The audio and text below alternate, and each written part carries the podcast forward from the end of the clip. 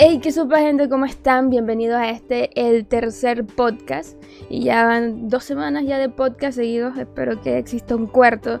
Y en esta ocasión vamos a hablar de un tema que eh, fue eh, gracias a mi mamá, que mi mamá estaba hablando de, de los podcasts y quería que le explicara de qué trataba. Y me sugirió de que habláramos de cómo el COVID ha afectado al mundo de los videojuegos, ya sea a los torneos, a los eventos grandes, incluso en la, en área de streaming. Y creo que eh, no podía elegir un mejor invitado que alguien de que tiene, que yo siento, que pienso yo que tiene mucho conocimiento sobre todo esto. Y sé que la mayoría de los que están escuchando esto conocen el David y Steffi Show. Y por un ratito, por un ratito nos raptamos, bueno, me rapté yo a David y dejamos a Steffi allá en el Fortnite. Entonces eh, vamos a estar hablando un poco de cómo esto ha afectado, a, aparte de muchas cosas eh, a nivel mundial, una de las áreas que nosotros más estamos pendientes, que es esto de los videojuegos. Así que, ¿cómo estás David? ¿Qué, qué piensas de, de, de este tema? Que es bien extenso. Ok, primero gracias por invitarme. Eh, a mí me parece súper chévere este, este, proyecto nuevo tuyo y es un honor estar aquí hablando contigo. Eh, en efecto, nosotros hemos tenido el privilegio por, eh, y la fortuna por nuestra carrera de eh, poder asistir eventos y tener como algo de relación con algunos desarrolladores.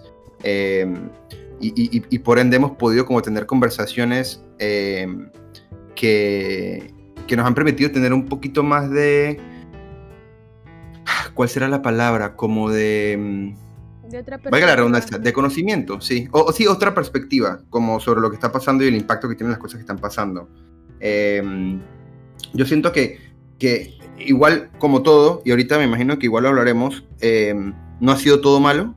Eh, creo que esto lo único que ha hecho es que ha invitado a que las empresas desarrolladoras y publicadoras de videojuegos y a la misma industria, a los consumidores también, a replantearse la manera en que, en que consumen el contenido y, cómo consumen el hype del contenido.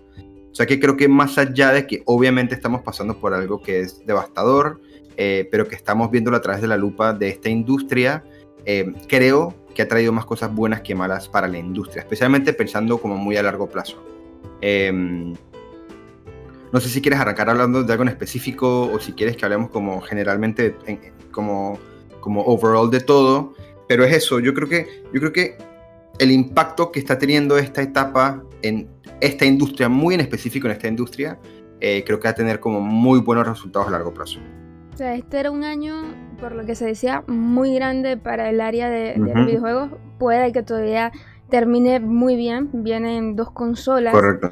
Y una de las cosas que más se decía sobre eso era de que ahorita como está la situación, la economía y todo eso, eh, podía ser algo eh, no muy beneficioso para las nuevas consolas porque probablemente muchas de las personas que tenían planes de comprar el PlayStation o el Xbox que va a estar saliendo prefieren eh, ahorrar eso o buscar la manera de, de, no gastar en este momento eso así que puede ser que no sea el boom que ellos estaban esperando y decidan es comprar juegos para las plataformas actuales que es como que algo beneficioso entonces como claro. para Nintendo que ellos no tenían planeado sacar una nueva consola entonces, pienso yo que, que, que, la gente que le encanta esto de los videojuegos ya está preparado o ya tenían planes ahorrados, dinero ahorrado para gastar ese apenas salga el PlayStation, apenas salga el Xbox. Pero los consumidores acá que son gente que está que tenían planteado eso, pero iban a, comprarlo poco a poco o ahorrando poco a poco. Todo, todo esto ha cambiado a raíz de, del COVID y, y de, de, verdad que, que, es algo que puede influir muy mal a, a las compañías estas que tenían planeado algo que fuera súper grande con estas nuevas consolas. Sí, o sea, yo creo que, creo que la, la, la primera conclusión a la que uno podría llegar es a lo que tú acabas de decir, ¿sí? Como al impacto que va a tener la economía mundial a la industria. Eh, yo, por ejemplo, nosotros con Philip estuvimos en, en, en, uno de los últimos eventos que hubo antes de que comenzara la pandemia como a nivel masivo. Eh, ya eventualmente hablaremos de eventos y eso, pero traigo a colación porque estando allá estábamos viendo unas, vimos un, un reportaje que hablaba de las industrias que se estaban viendo afectadas por el COVID. Y hablaban de que en efecto los restaurantes, las aerolíneas, o sea, como todo lo que conlleva estar en, en, multitudes o salir de tu casa. Pero las empresas que le estaba yendo bien, ¿perdón? No, no, que sí, que, está, que, exacto. Sí, entonces, eh, pero industrias como Netflix, como Uber, como cualquier cosa que se maneje desde la casa estaban subiendo el valor de sus, de sus acciones. Eh, y ayer o hoy salió una noticia de que The Last of Us 2 es el juego que más se ha vendido en la historia de PlayStation. Em, entonces, más allá de que en efecto hay una pandemia y de que más allá de que en efecto esto ha impactado la economía mundial, la industria de los videojuegos no ha tenido un impacto desde un punto de vista monetario. Es más, yo me atrevería a decir, sin tener los datos de frente mío, que probablemente este ha sido un año bastante, bastante normal, em, entendiendo que los años de transición entre consolas no, suelen ser buenos años, porque lo que tú dices, la gente suele ahorrar para ver si se compra la nueva consola, hace el salto, y este año la gente ha estado comprando millones y millones de copias de los juegos que salen. Em, Animal Crossing vendió millones de copias a principio de año y ahí fue cuando arrancó la pandemia. Eh, PlayStation acaba de sacar Em, eh, The Last of Us, que ya rompió todos los récords de ventas de PlayStation 4 y ya está saliendo con su Tsushima, que probablemente también le vaya bien. Em, yo dudo que, por ejemplo, juegos como Cyberpunk o Avengers tengan malas ventas. O sea que yo creo que más allá de que sí la economía se ha visto afectada, no creo que haya afectado la venta de juegos o no aparentaría. Yo creo que el impacto grande que ha tenido COVID ha sido en el desarrollo de videojuegos. O sea, el hecho de que muchos de los juegos que queríamos se han aplazado en parte porque la gente tiene que trabajar de casa y las infraestructuras de trabajo de esos desarrolladores pues no están implementadas para ese tipo de laburo. Em, o sea, que creo que el impacto ha sido ese y al final del día creo que es un impacto positivo porque le da más tiempo, uno, a la gente de meterlo a los juegos y dos, justo antes de que comenzara la pandemia, habían muchas quejas, especialmente por ejemplo alrededor de The Last of Us 2, regresando a ese juego, sobre crunch, sobre cómo las empresas están abusando del tiempo de trabajo de los empleados. Y creo yo que el hecho de que la gente esté comenzando a trabajar de casa, uno, va a crear probablemente nuevas implementaciones de trabajo en desarrolladores y dos, le ha permitido a la gente que trabaja en desarrollo de videojuegos trabajar bajo un esquema de trabajo que no los, que no los está exprimiendo tanto. O sea que eh, regreso a lo que te comentaba ahorita, como que sí creo que tiene un impacto negativo a nivel mundial en muchas cosas, pero creo que esta industria está teniendo como muchos, muchos positivos eh, que tienen impacto a corto y a largo plazo. No, la verdad que sí. Yo te iba a comentar justo eso de los retrasos de, los juegos. y Cyberpunk es uno de los que más retrasos ha tenido, ¿no? Por lo que yo tengo entendido. Correcto. Entonces, esto, eso le da la oportunidad, como dijiste, a que mejoren cosas, a que evalúen todavía muchísimas cosas más. Y a que las personas que no tenían el dinero, pues le da chance para seguir ahorrándolo y, comprarlo, y que ser uno de los primeros en poder probarlo. Correcto, así es, así es. En parte... Y, obviamente hay aplazos de aplazos, ¿no? O sea, yo creo que Cyberpunk, yo creo que Cyberpunk no se vio afectado por COVID, en, específicamente Cyberpunk, no creo, em, porque ese juego en verdad, por ejemplo, no, ¿hace cuánto fue que vimos el evento? Hace como un mes vimos el evento del, del, Y el juego ya está casi listo. Y ellos han hablado de que, de que el run principal del juego está listo hace mucho tiempo, o hace un par de meses. Estaba que ahora están expuliendo box. Me, Exacto. me parece que sea como para marzo y que lo han ido eh, eh, aplazando, poco a poco. Exactamente. Yo creo que los que más impacto han tenido son los juegos independientes, que son juegos que, que, mm, que requieren de una infraestructura distinta. Eh, y, a ver, voy a contradecir lo que acabo de decir.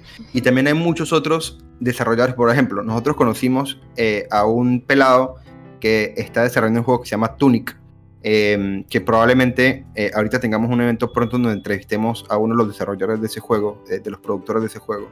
Em, es como un, es un juego muy inspirado en juegos de Zelda, eh, pero el, el, protagonista es un zorrito, es un juego hermoso y, que pinta, tiene muy, muy buena pinta. Eh, y él es un man que trabaja solo, desde su casa. Él, está haciendo el juego. ¿Perdón? Él está haciendo el juego. Él es el único desarrollador del juego. Él es un one-man team, o sea, él solito está haciendo absolutamente todo. Em, él trabaja en Estados Unidos, si no me equivoco. Y la productora, o sea, el, publisher, eh, trabaja desde Canadá. O sea que ellos igual trabajan a larga distancia siempre. O sea, ellos trabajan a través de Discord y a través de Skype y a través de este tipo de cosas y coordinan y se ponen tareas de esa manera.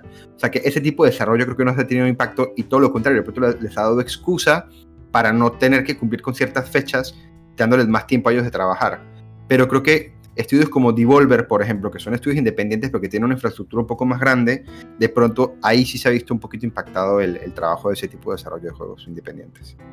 No, es que eso es un trabajo grandísimo, mucha gente y, tienes que ver lo de los doblajes y cuando son con humanos, o sea, eso es un mundo y sí se ve, se ve afectado, pero igual pueden, creo que buscarles el lado positivo como todo. Sí. Eh, no, y que creo que al final del día, creo que una de las industrias que más se, que con mayor facilidad se puede adaptar a esto es dentro de los videojuegos.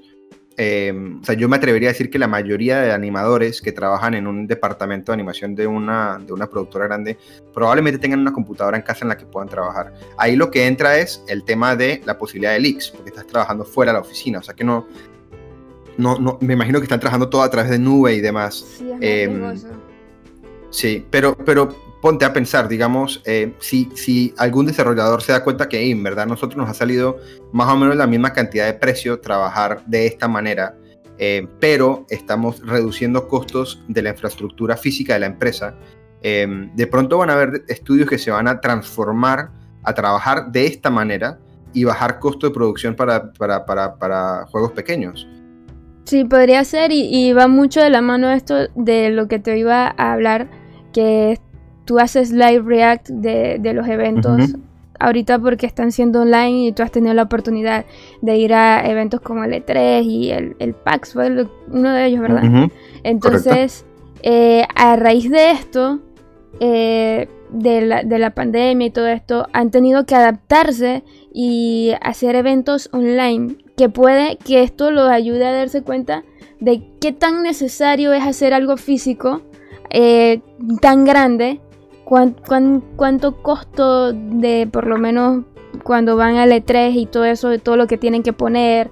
No sé si ellos alquilen una parte o no, realmente no conozco mucho de esa área, pero siento que ellos están ahorrando como muchísimo dinero en parte, eh, en esta parte pues. Y si es necesario en un punto eh, ofrecerle a, a la gente físicamente como un stand, una cosa, pero da a, entender que no es como el punto más importante. Como es que todo el mundo quería el E3 y como me está diciendo vengo del Caribe que todo el mundo, eh, eh, había gente que como religiosamente iba al evento, este año no va a poder y se ha tenido que ir adaptando a esto. Y creo que estas industrias están replanteándose qué tan importante es para ellos participar en ciertos eventos tan grandes, con gastos tan grandes y todo eso. Sí. Ahora, yo creo que en el caso específico del E3, em, a ver, yo, creo que lo, que lo que estamos conversando afecta y se aplica distinto para muchos eventos distintos. Por ejemplo, hablando en el caso del E3, el E3 es un showcase que es muy de industria, que se ha transformado en un evento de fans de un par de años para acá, pero era un evento para prensa y, e industria, y punto. Em, la ventaja del E3 es que era un evento que se enfocaba en más o menos una semana, en donde todo el mundo mostraba todo e, en una semana. Entonces yo creo que, por ejemplo, a mí eso sí me gusta mucho. Me gusta saber, ok, en siete días voy a ver absolutamente todo. El hecho de hacerlo digital ha hecho que todo se diluya un poco más. O sea, hemos estado viendo, sí, mucho, pero mucho diluido en tres meses. Entonces se siente como menos encapsulado. Y a mí, por ejemplo, eso me hace falta desde el punto de vista de fan, de fanático. Em, desde un punto de vista de prensa, también la desventaja de no tener presencia en los eventos es que no tienes la capacidad de hacer entrevistas, de hacer pruebas con los demos y poder traerle a tu público una reacción sobre el uso de sus juegos. O sea que desde un punto de vista de realizador de contenido em, y de prensa, eh, para mí sí es importante a largo plazo, especialmente siendo un, un, un, equipo pequeño, no somos un IGN al que le pueden mandar una muy buena entrevista o pueden entrevistar de alguna manera. Somos un equipo pequeño que depende de estos eventos y de ese tipo de accesos para poder tener contenido que valga la pena para las audiencias de cada uno. Entonces nosotros sí tenemos como esa idea de que ojalá el E3 regrese de alguna manera u otra. Pero si no, hay eventos en paralelo, y, yo creo que el E3 es el único que es como súper adaptable a esta, a esta mecánica, entendiendo que en verdad gran parte del gusto que le tiene la gente al E3 son las convenciones, son las conferencias, no son ir a probar los juegos, porque los que van a probar los juegos son, es, un porcentaje muy pequeño de gente.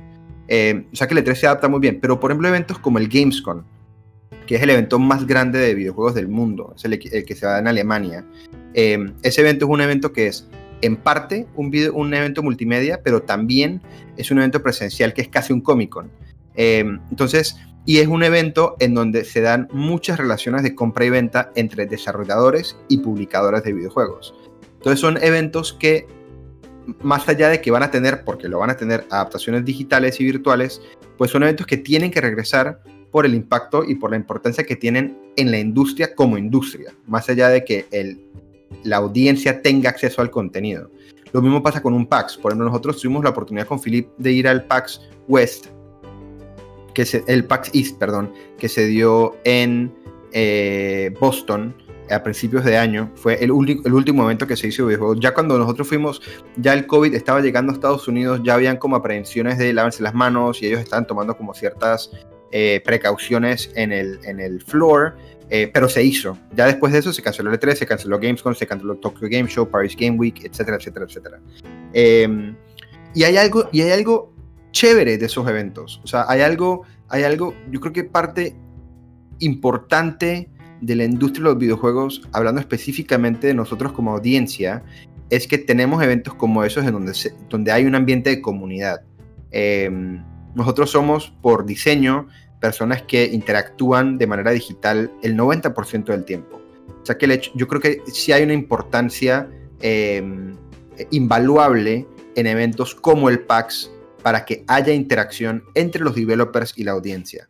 Por ejemplo, eh, regresando al pelado este que te comentaba, el juego este de Tunic, él, eh, él no iba a ir al evento y, el productor, que es el amigo de nosotros, Félix, le dijo, no man, ¿sabes qué? Estamos a, a volar para que vengas.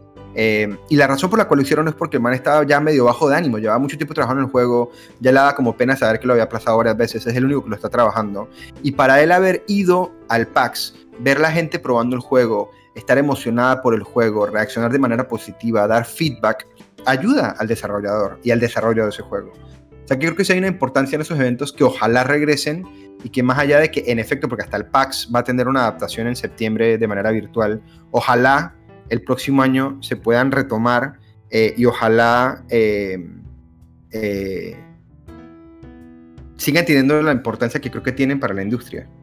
O sea, viéndolo de ese, de ese punto de vista, yo siento que, que o sea, sí, esto, pero también yo espero, yo espero que regresen porque yo quiero ir a alguno de esos eventos. Correcto. Alguno tengo que ir. Igual es la experiencia que creo que muchos gamers quieren tener ir al E3, que es el como que más sonado. Pero tenemos que ir a un PAX, Lore. O sea, apenas se abra el mundo, tenemos que ir a un PAX, porque tú vas a amar el PAX. El PAX es, es todo lo que la gente que no ve un E3 imagina que es un E3. Em, yo, no, yo, yo, yo no soy de la escuela que, que demerita el E3, porque hay mucha gente que ya va al E3 y entonces lo hatean al E3. Yo entiendo ese hate al E3 de dónde viene, porque no es un evento que está diseñado para fanáticos. Entonces, cuando la gente va con expectativas de voy a ir a un Comic Con y se encuentra con lo que es, pues no es eso. Pero yo también entiendo el misticismo que hay alrededor del E3. O sea, que yo no le voy a decir a nadie que no vayas al E3. Ve al E3. O sea, es un sueño que creo que hemos tenido todos.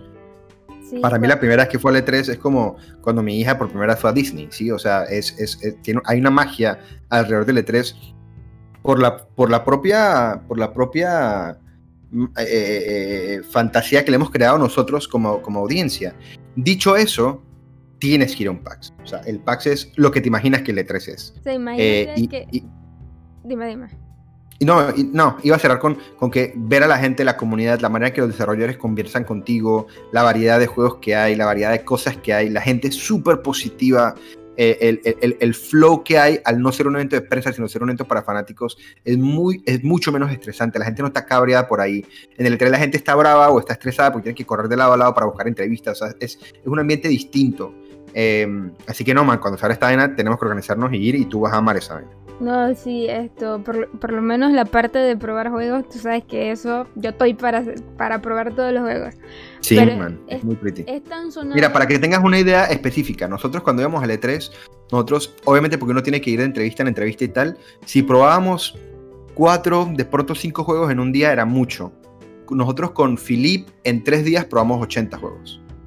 En el PAX. Eh, las filas en el E3 deben ser muchísimas. Son complicadas, sí, son complicadas. Pero igual, pues, como, como tú dices, la experiencia. Imagínate que, que desde que yo conozco lo del E3, el E3, eh, si no me equivoco, un tiempo solo era prensa. Y de un par de años para acá, y yo le decía a, mi mamá, o sea, mi mamá es tratándole de explicar qué, de qué se trataba esto, los videojuegos y eso, que mi meta era ir, o sea, que cuando yo fuera allá yo, yo estaba, como tú dijiste, como en mi Disney. Entonces, ella, ella me prometió que, que, que cuando ya se estuviera para, para el público, me iba a ayudar a, a, llegar a ir por allá. Así que no, es una orden que ellos tienen que volver. Y a pesar de, que ya hay compañías que no están participando ahí, pues uno sigue con esas ganas de, ir, de, vivir esa experiencia y, y, para el PAX también. Un par de no, y lo chévere y lo chévere del E3 también es, y, esto lo digo también como persona que va al E3 como fan, más allá de la de prensa y demás, es que se, da, se lleva a cabo en una ciudad que también es muy chévere de visitar. ¿sí? O sea, ir a Los Ángeles también es un paseo chévere. Nosotros hemos ido al E3 varias veces, pero hemos ido dos veces en un, con, un grupo, con un grupo grande de gente. Eh, y más allá de la experiencia del E3, que es lo máximo, la experiencia como grupo en esa ciudad, que aparte hay como fiestas en paralelo al E3, es muy chévere, es muy chévere. Es algo que definitivamente tenemos que hacer en algún momento. Es algo que definitivamente voy a amar también. Sí, man, 100%. pero, pero sí, o sea, el, el efecto el efecto se ha visto de dos maneras eh, increíbles. O sea, negativo porque eh, la comunicación, como tú decías, y todo eso sí se afecta. Y ahora que tú estabas comentando, sí estaba pensando que, que los desarrolladores deben sentir muy, muy bien ver a alguien disfrutar en, o sea, en vivo el, juego. Como tu creador de contenido, es como si tú vieras a alguien eh, en vivo ver tus videos y cómo le gusta y todo eso. Entonces, tienes, tienes razón en esa parte y, esperemos que vuelvan, esperemos que, sí. que se mantenga. y, también hay un, un, ingrediente adicional y es que nosotros, y esto aplica para todas las industrias de entretenimiento, el cine incluido, pero en videojuegos es un poquito más tangible, especialmente si no va un evento de estos. Y es que uno suele criticar, uno suele decir, este juego es una mierda, o este juego es un asco, o este juego ta ta ta ta ta ta. Eh, o amo este juego, ¿sí? Y, el amar este juego es, es como muy... Em, es intangible, porque no está amando es un, contenido, no algo eh, tangible. Entonces, ir a estos eventos, especialmente eventos como el PAX, que te permiten estar de frente con la persona que trabajó en ese juego, te da un punto de vista distinto y la apreciación que tienes por el juego y, los matices que tomas a la hora de criticarlos es distinto porque tú comienzas a entender que hay personas detrás de ese trabajo, hay un esfuerzo detrás de ese trabajo. Em, también sientes un poquito más de autonomía, de, autoría sobre el contenido, porque al conocer a las personas que están detrás de ellos y de pronto generar algo de amistad con ellos, sientes como un, no sé, es, una sensación distinta eh, eh, eh, hablar de juegos y disfrutar de juegos cuando jugaste el juego con el man que lleva trabajando solo en ese juego cuatro años mirándote atrás y ver que sonríe porque lo pasas o, ver que toma un apunte porque se da cuenta que gracias a ti hay un error del juego que puede corregir. O sea, esa, esa relación que se da entre consumidor y el juego, dado el conocer a la persona que trabaja en el juego, creo que también es invaluable. Bueno, vamos a hacer nosotros un juego y que nos y vamos a presentarlo en el próximo. Debe ser una, una, combinación demasiado interesante. Sí, pues, sí, sí, es muy chévere. De todas esas ideas.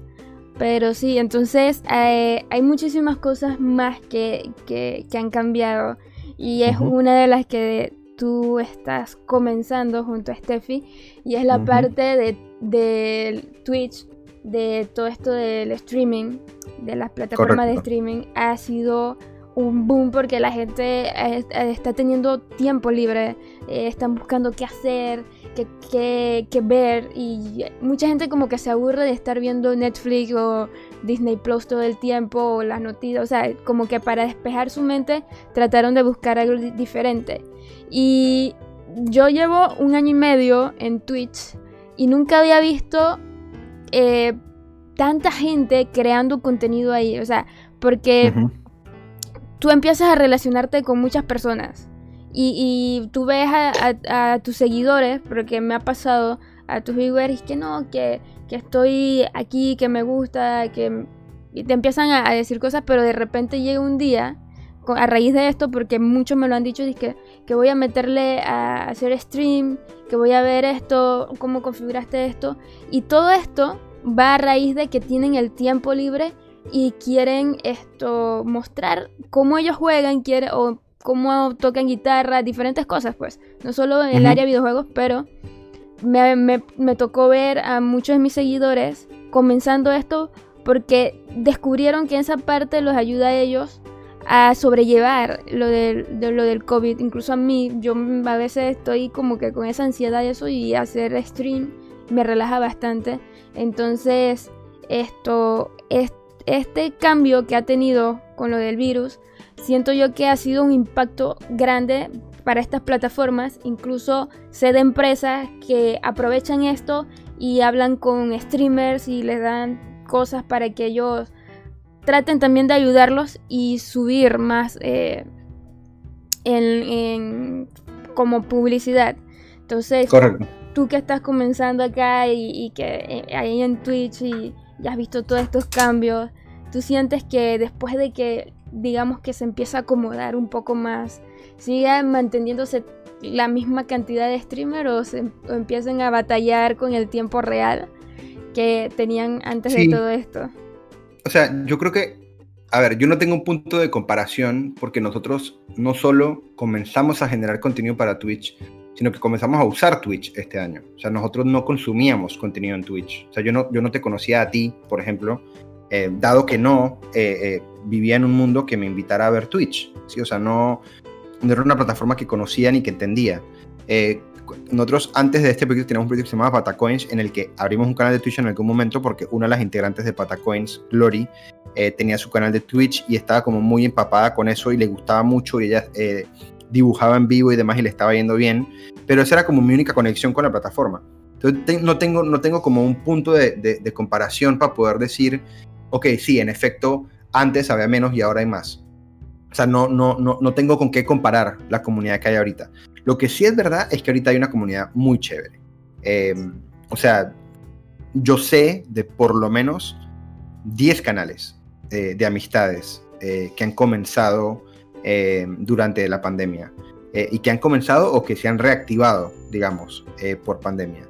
Yo creo que hay muchos de esos canales que em, Ah, bueno, y lo que también quiero decir antes de entrar en eso es, yo creo que también es un tema de que la gente está buscando con qué socializar. Si tú ves, la gente no comenzó a streamear en marzo, la gente comenzó a streamear en mayo, cuando ya estaban desesperando. Eh, o sea, en abril, mayo, digamos, cuando llevan un mes, dos meses en cuarentena, era como que, man, ¿qué más puedo hacer? Y esto es una buena alternativa. No solo eh, no solo la audiencia que genera contenido, sino la audiencia que consume contenido. A, ti te debe haber pasado igual, pero nosotros nos ha llegado mucha gente que, que nos pregunta, hey, esto de Twitch, ¿cómo funciona? ¿Qué son los puntos? ¿Cómo se funciona? me explico, gente que está instruyendo hasta ahora porque no tienen qué más hacer y creo que Twitch se ha picado eh, de manera positiva a mucha gente. Eh, retomando lo que estaba diciendo ahorita, sí siento que hay mucha gente que probablemente no pueda mantener el ritmo cuando la cuarentena acabe y los horarios de todos regresen a una rutina como un poquito más tradicional. Entiendo que para eso igual falta como un año, pero eh, sí siento que hay muchos que, que, que descubrieron Twitch y se dieron cuenta que es algo que les gusta mucho hacer, eh, como el caso de nosotros. ¿sí? O sea, nosotros obviamente hacía mucho tiempo queríamos comenzar el Twitch, pero queríamos comenzar a nivel personal. Cuando comenzamos pensamos, ok, de pronto con que streamemos dos, tres veces a la semana estamos bien. Y nos picó el mosquito, nos picó el bichito y estamos adictos a streamear, ¿sí? O sea, y, va más allá de tener la disponibilidad. Es un tema de que ya es parte de nuestro estilo de vida. Eh, y creo que también va a ser así para mucha gente porque yo creo que hay mucha gente que no streameaba antes porque no sabía que le gustaba, no tanto porque no tuviera el tiempo para hacerlo. Eh, sea, creo que va a haber un poquito de ambas cosas. Yo creo que en efecto va a bajar, se va a reducir, eh, de pronto no la cantidad de canales, pero la frecuencia con la que generan contenido. Pero también creo que esto va a generar a varios generadores de contenido consistentes, porque van a descubrir que es una plataforma chévere para, para, para crear comunidad y para, y para, socializar y para hacer crecer tus otras plataformas, etcétera. No, sí, o sea, esto, la verdad es que cuando tú empiezas a, meterle a lo del streaming y, te das cuenta pues que es lo tuyo, que te gusta, ya es como algo que parte de tu vida, que tú te levantas y tú dices que, ok, a esta hora toca, y hay veces que tú quieres empezar de una vez, pero, pero tienes que mantener ese, ese horario. Y esto, yo estuve haciendo preguntas en, en uno de mis streams y una de las cosas que más me gustó escuchar fue lo que, lo que dijo Netsu, que ella a raíz de todo esto encontró canales con una comunidad muy muy genial como el de ustedes, como el de Chalo y como otros streamers por los que ella ha pasado. Y, y, a raíz de eso ha socializado y ha llegado a conocer gente que hasta el momento puede decir que, que, que los llama amigos y que se apoyan.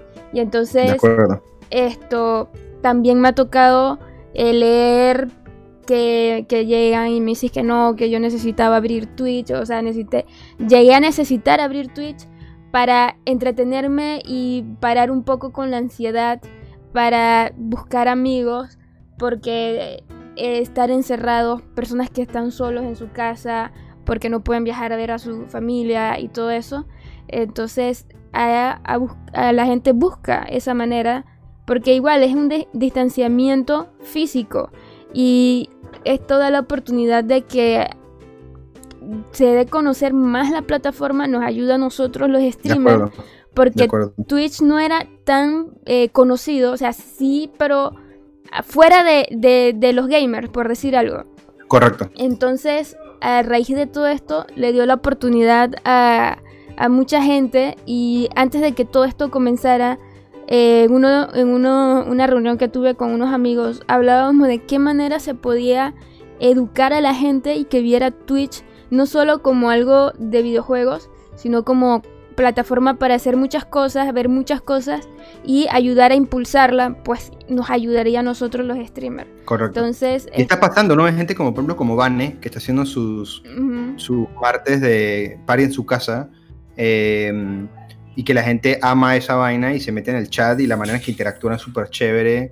Eh, o sea, creo que lo que tú dices, o sea, Twitch se presta, sí, en efecto, para videojuegos, pero me parece chévere que el que la gente haya llegado eh, ha ayudado a que la gente entienda que es una plataforma donde pueden crear cualquier tipo de contenido.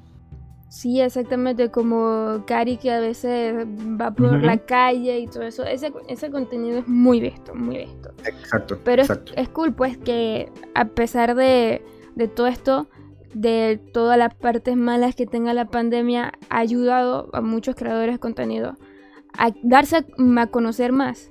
Y es, como un, apoyo y, algo bueno, aunque en una situación difícil, eh, que, realmente esperemos que ayude bastante a, dar a conocer y, y que la gente entienda muchísimo más sobre esto.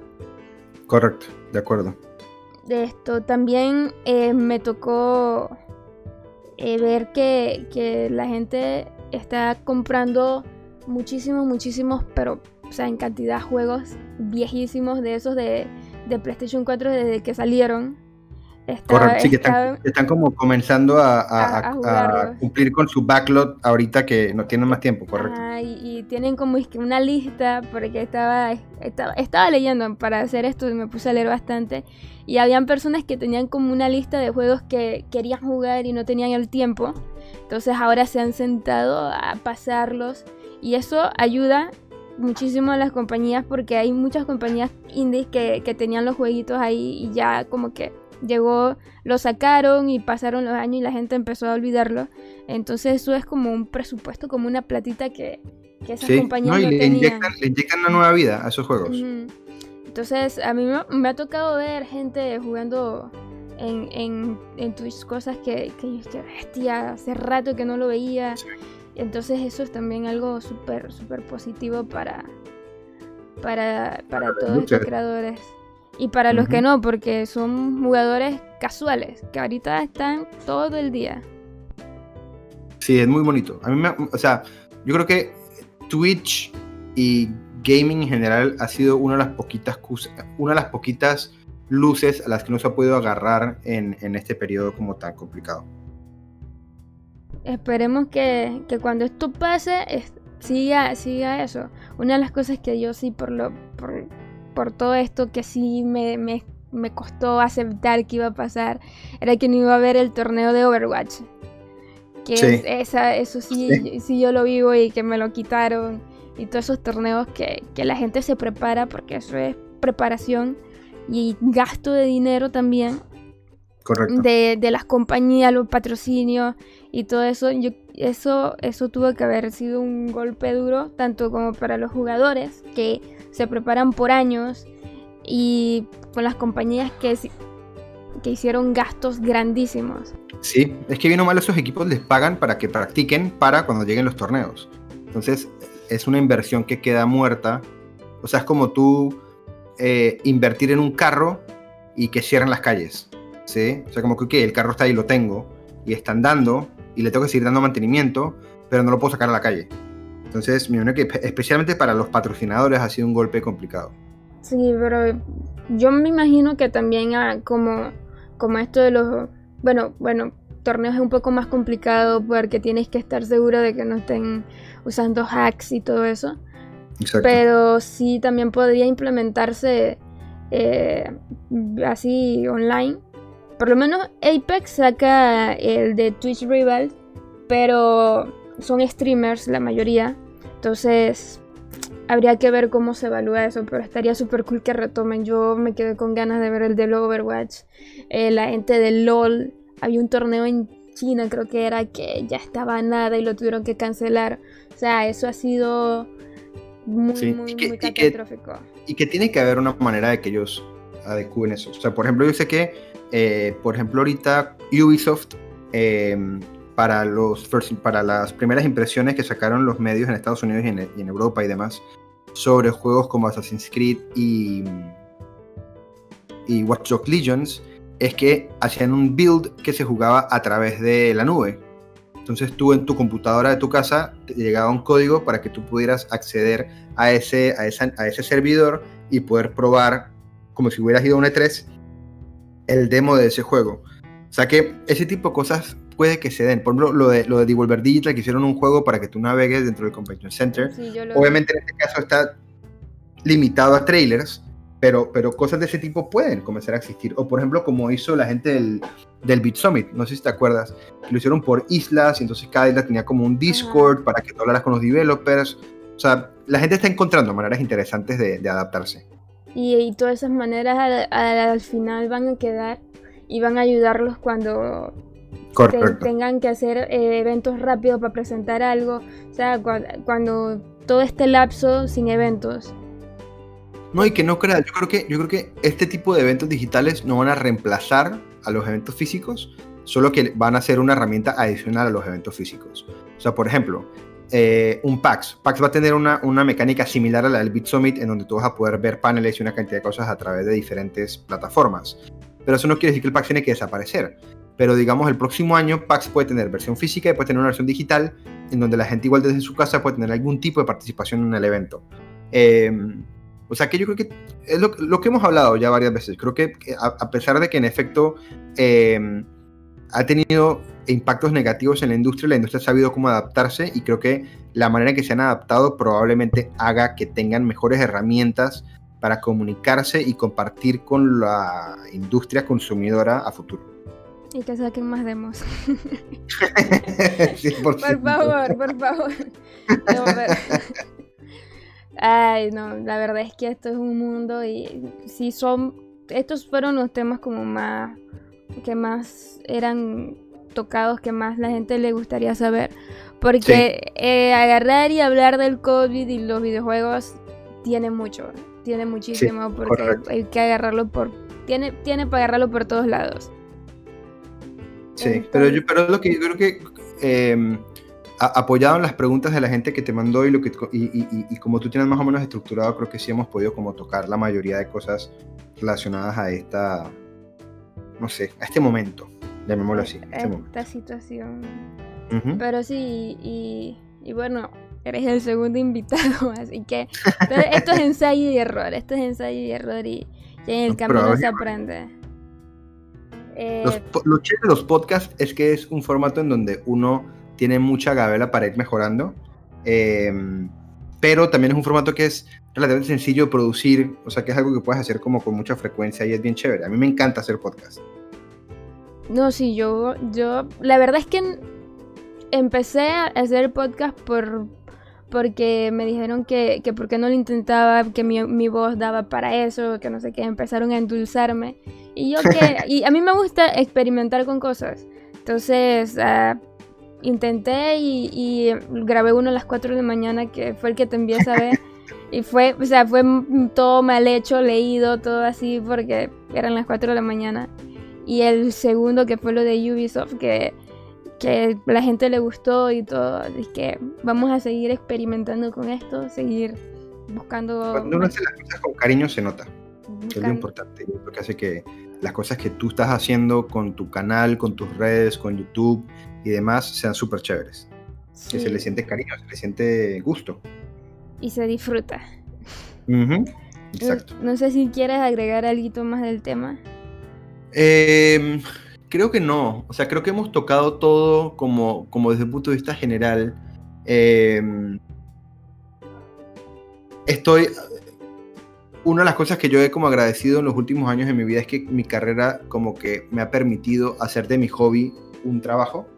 Eh, o sea, he podido mezclar la parte audiovisual, que es a lo que en verdad me dedico con los videojuegos, que era lo que me gustaba hacer. Eh, y este año, por obligarme a estar en casa y por obligarme a probar cosas nuevas, me, me presentó este mundo de Twitch, del cual estoy muy agradecido porque no solo me ha, me ha permitido generar una comunidad que llevamos mucho tiempo queriendo crear, sino que me ha presentado personas como tú, eh, y hemos podido generar contenido juntos y no sé, o sea, yo estoy estoy muy preocupado por la situación actual, eh, eh, el impacto a la economía y a nivel, el impacto a nivel social y el impacto a nivel de salubridad es muy complicado, pero eh, pues bien o mal ha sido un año que me ha traído y que nos ha traído creo que a todos los que generamos contenido como un nuevo aire y nos ha empujado a probar cosas nuevas y creo que eso al final del día es positivo. Aquí está Estefanía que viene a interrumpir nuestro podcast. Estamos grabando, joven. Preferiríamos que no interrumpiera, pero ¿vamos a opinar algo? Hola amigos, jueguen Fortnite, es bueno. bueno, es, es, un tema muy importante. El, el, Bueno, eso por ejemplo es exacto lo que tú ibas a decir.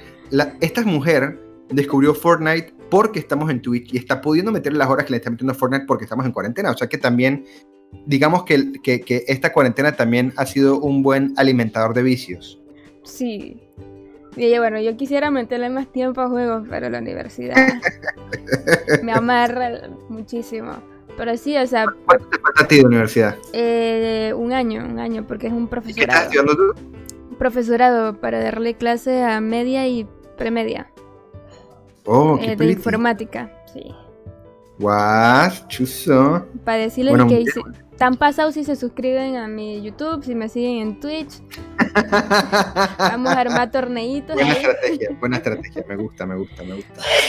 Voy a sacar ese profesor también yo. No, sí, sí. No me vengas a mí con coronavirus, estamos hablando de eso, amiga. Vaya para el baño y lave esas manos.